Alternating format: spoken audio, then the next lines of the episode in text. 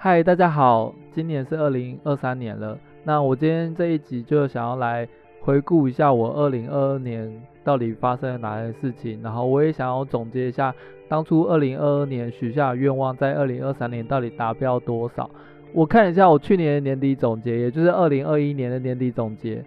好像跟我在二零二二年年底总结好像差不多诶，所以其实有点小小的失落。这一年其实没有什么太大的改变。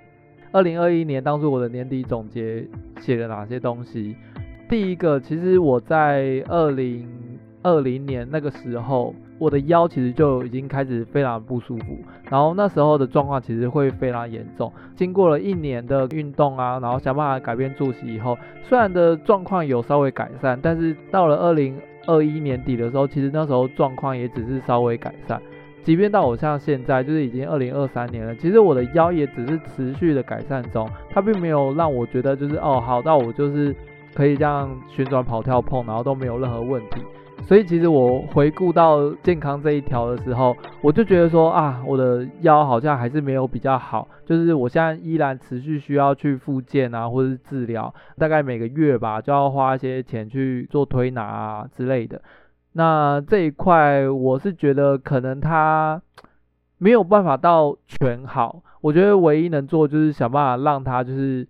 呃持续的有在动，然后不要让它固化。毕竟人的年纪到了，你真的要让身体完全没有任何病痛，我自己是觉得有点困难。当然一些复健的状况啊，还是干嘛，就是持续有在做，然后状况也慢慢有在改善。但这件事情我觉得他没有办法说。哦，就是在某一年，然后努力，然后就可以好。因为第一个，光是治疗其实要花的钱也蛮多的，我没有办法在短时间之内大笔大笔去花那个复健费，这样，所以只能靠我自己的生活作息啊，还有运动啊去调整它。好，那现在重点来了，运动这件事情，其实我在去年的其中一个重要的愿望，我要把我的身体练好这件事情，在之前我都一直有去健身房运动。然后就是固定大概两天会去一次，然后晚一点的话大概三天也会去一次，然后一次大概就是两个小时，然后主要就是做一些拉筋伸展，然后还有重训。那拉筋伸展主要是为了就是因为腰还有肩颈的关系，因为每天都坐在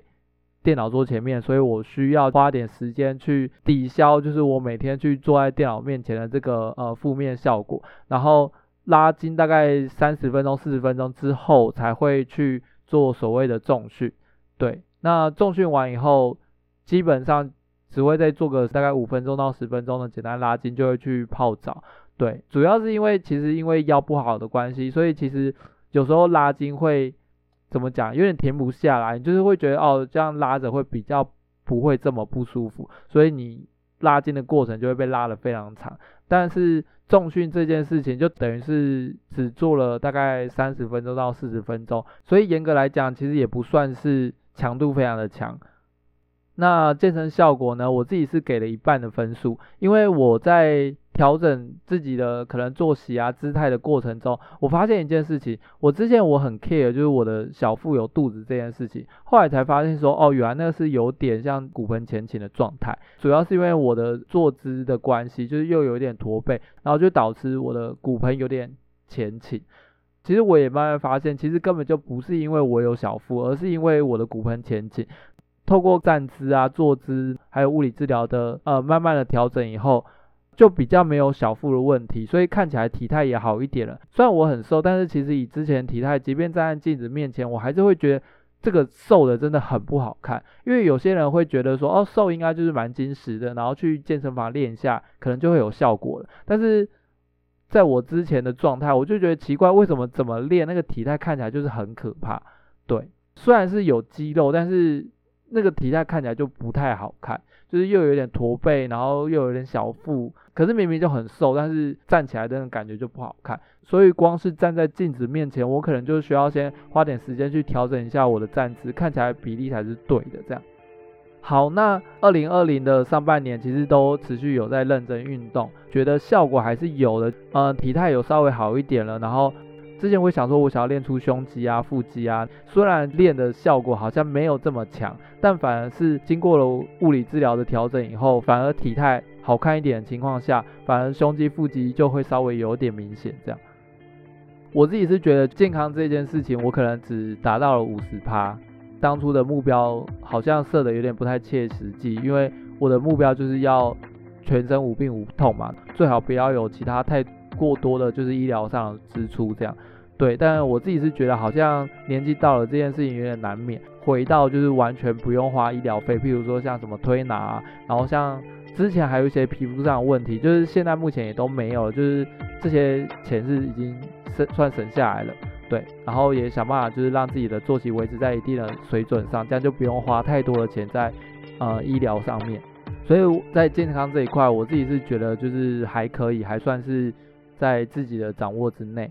除了健康这个愿望以外，第二个愿望想要让身材看起来好一点。我刚才有讲嘛，我一直着重在说上半年我持续都有认真去运动，但下半年因为我失业的关系，所以我后来就把健身房停掉了。停掉以后，其实我后来就比较没有运动了，因为呃，不管是生活作息啊，干嘛的，就是有重大的改变。然后我是一个需要有一个规律的时间安排自己运动。原本都是去健身房，然后突然间不能去健身房以后，我就突然间不知道去哪里运动。然后因为我不是一个很喜欢去路边跑步的人，后来因为没有健身房，我就突然间不知道我要去运什么动了。这样，我喜欢的运动不外乎就是游泳跟羽毛球。可是，在苗栗游泳其实非常的贵，然后羽毛球的话，呃，又找不到场地跟人陪我打，所以我现在目前还在规划中。这礼拜我刚好会去一个新的羽毛球场地。对，那也是第一次去，所以如果可以的话，我会想要之后就是固定的去参加那边的羽毛球。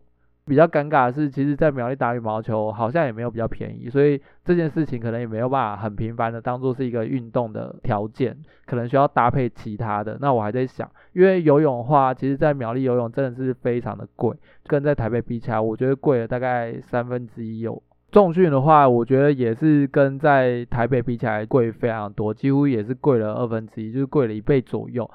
所以自己还要再想办法去找一个可以让我平价运动，可是我又可以呃维持规律的情况下一直去做的事情。这样好，第三个目标是练英文这件事情。我自己是觉得在上半年，其实我算是蛮认真在背单字的，也有想办法除了背单字以外，想办法去多说多练。有进步，然后我觉得我自己好像也有找到适合我学英文的方式，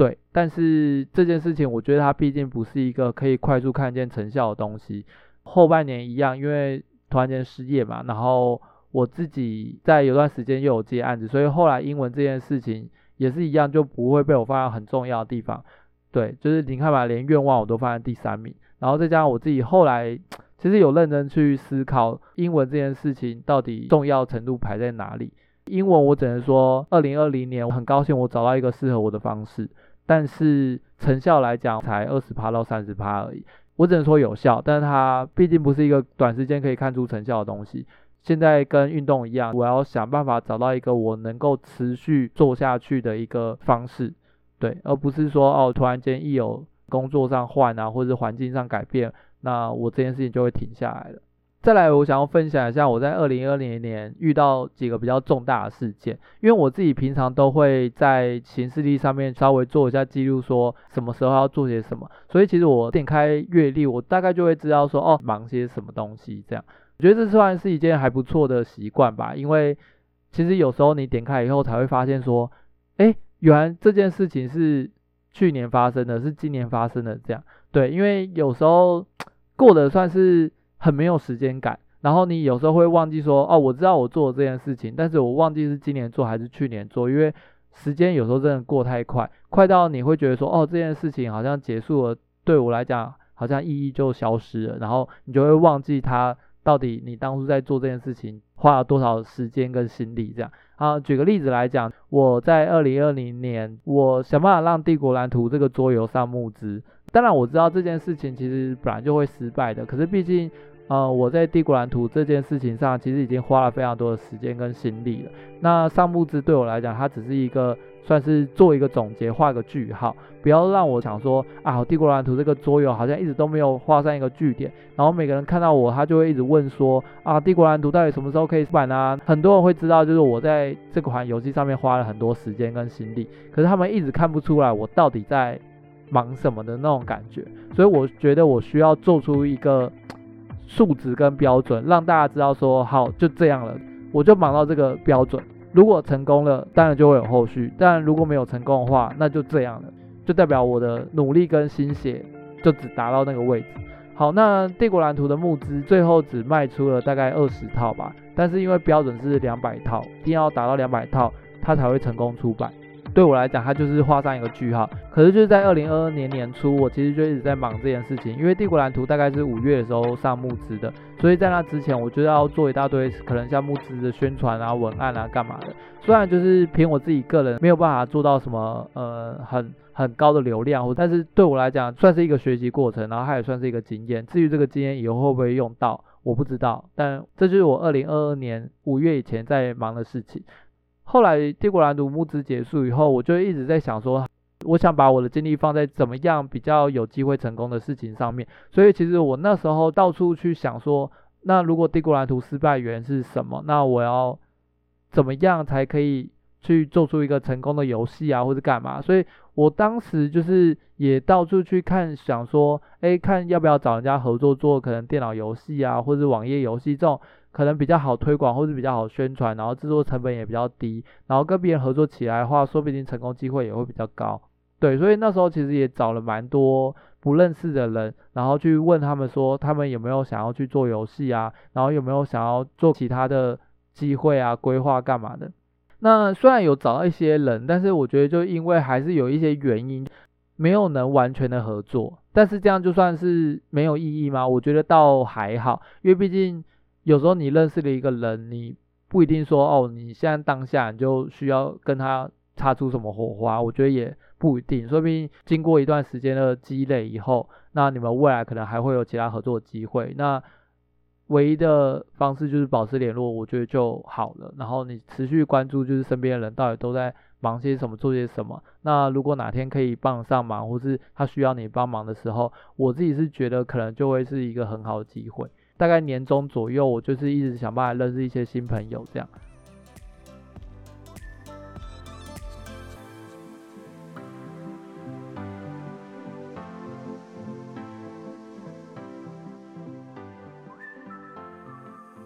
最后就是在八月左右的时候，我遇到了失业这件事情嘛。那失业以后，其实我觉得我也没有什么太大感慨，因为对我来讲，我觉得其实这算是一件好事。我算是摆脱了一个我觉得食之无味弃之可惜的工作状态，我也可以有更多的机会成本去研究，或者去想我到底未来还可以做什么，然后我真正想做的事情是什么。而且有个好处是因为我拿到非自愿离职证明，所以我有更多的资源去尝试一些新的不一样的东西，像是我自己失业补助，我就打算上一些课程。这些课程我说实在的，其实跟我原本学的领域都非常的。完全八竿子打不着，然后我也想办法去想说，看这些东西有没有办法去碰撞出更多机会。那因为毕竟现在目前才刚开始学，所以你真的说他要能做出什么东西，我现在还没办法保证。报了一个做电路板的课程，对，那这个课程可以干嘛呢？他原本是跟我说，呃，可以先学一些手工的基本概念，然后堂课两堂课时间去焊出一个可以跑的电路板。那这个东西，他也有机会去介绍一些国高中的生活课程老师，偶尔兼兼课、带带课这样子。但当然，就是他的面试还是有的，但是至少这就是多一项技能，然后你可以去多一个机会这样。然后对我来讲，这也算是一个完全不一样的领域嘛，因为毕竟我自己之前是做影片后制，然后我一直觉得我会的东西太少了，所以。多学一些就是原本我生活完全碰不到的东西，我觉得这也算是一件好事。然后第二个我想要报的课程就是塔罗占卜，对，就是比较灵性之类的课程。我也不会只是单纯想要去那边然后坐着冥想这样，我觉得那个不是我要的。我要的是直接去学到底要怎么去经营这一块的事情。这样，这个课程我大概预计是二月的时候去安排。最后我第四个愿望。我其实每一年都会想办法看自己有没有办法存到十万块。先撇开这十万块我是要用在哪里，但是我会尽量的在每一年尽可能的可以存到十万块。其实今年原本是要没有达标的，因为其实在在我有工作的情况下，其实每个月光是要能存到一万块，其实都非常的困难。因为我自己本身当初在台北工作嘛，然后薪水这么低的情况下，我自己是觉得光是扣掉房租、生活费，然后再加上年纪到了，你不管是医疗保险啊，然后还有一些生活开销啊，干嘛的，我觉得其实已经没有办法像年轻的时候，就是什么都不花，然后就可以存下一笔钱。因为毕竟，譬如说，呃，朋友之间的生日啊，干嘛的，你总是不能什么都不送吧。然后再加上，呃，年纪到了以后，其实会有一些朋友开始。可能结婚啊，或是一些搬家之类的，然后你光是朋友聚会干嘛，他们就是会有很多的状况，你需要去表达一些心意。那现在这年头，虽然每个人嘴上都说啊有心意最重要，但其实我说实在的，这时候大家还是会看你到底送的礼物大概在什么位阶。所以我自己是觉得啊，你想要用年轻人的方式去存钱，我觉得这件事情到到了一定年纪以后，它有点难执行。以存十万这件事情来讲，我觉得光是要在台北生活，扣掉房租，然后扣掉伙食费，然后再扣掉一些医疗保险，哩哩杂杂的扣一扣，扣一扣，其实真的是有点困难。所以我在年底的时候，因为失业嘛，然后就搬回苗栗，然后也索性有接到案子。那因为在苗栗就等于是吃家里住家里，然后我就瞬间在三个月之内存到十万块，这样算是勉强的达标了，这样。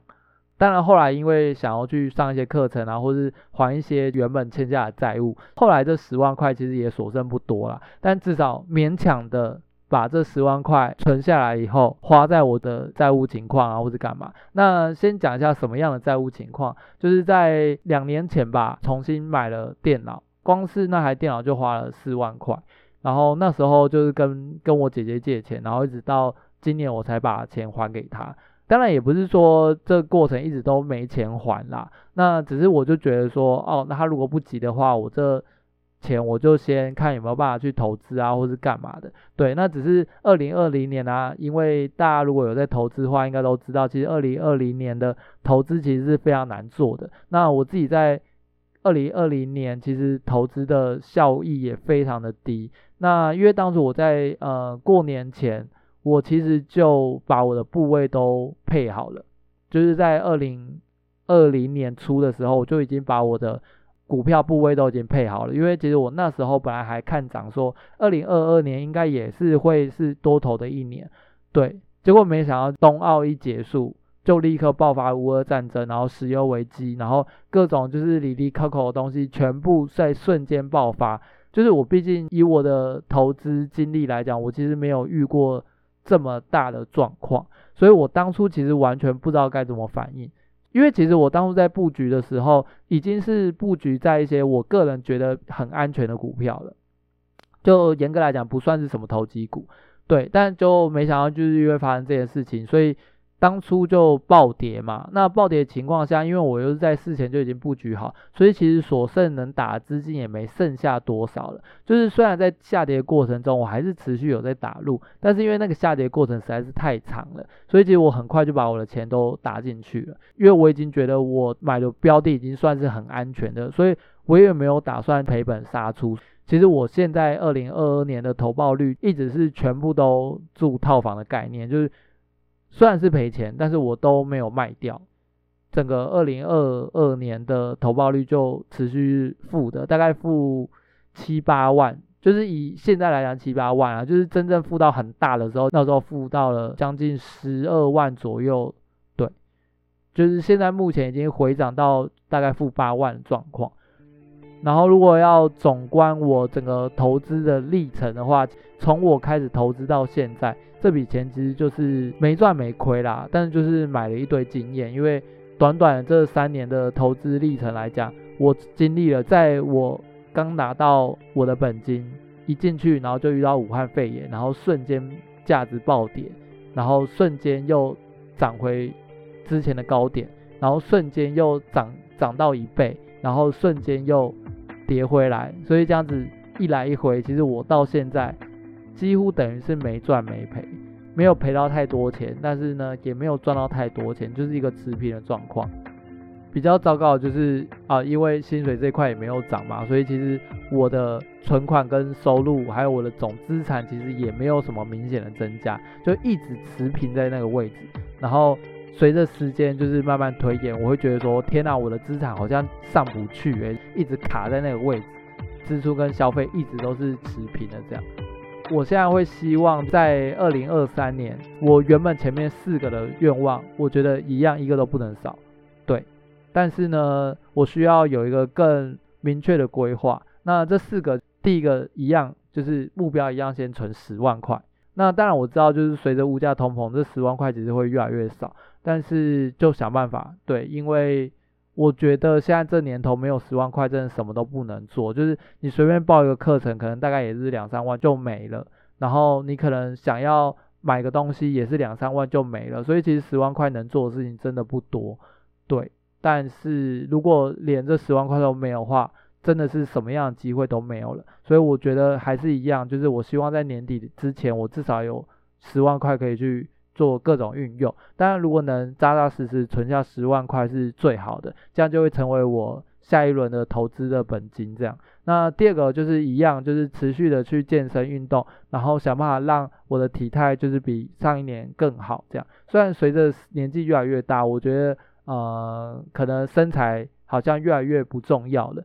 但是我觉得就是把握青春的尾巴吧。对啊，毕竟已经快要不年轻了，能想办法让这个皮囊好看个几年，我会想办法让它好看个几年。对，再来第三个愿望就是英文嘛。虽然我自己评估一下，我是觉得如果我没有想要找国外工作的情况下，英文对我来讲不一定是一个必要的技能，但是因为毕竟我觉得它会在很多地方方方面面都用得到，而且现在资讯大爆炸的时刻，我觉得每一件事情其实都跟英文脱不了关系。先撇开好不好，但至少你能够零点一秒的看出大概两成到三成，我觉得这也是有帮助的。那主要就是这样。那不知道大家在二零二三年有什么其他新的愿望呢？然后还有什么就是没有实现的？也欢迎跟我分享。那我未来会想要重新定位一下我现在这个频道，因为现在目前做到现在已经做了就是六十六集了，所以我自己是觉得数据差不多够了。未来我可能会把主题架在工作职场跟自我价值体现的这个观点。那至于要怎么实践，我可能还要再想想。但是因为目前的数据是告诉我，其实大家会比较想要聊这方面的话题，然后也会想要跟朋友之间去。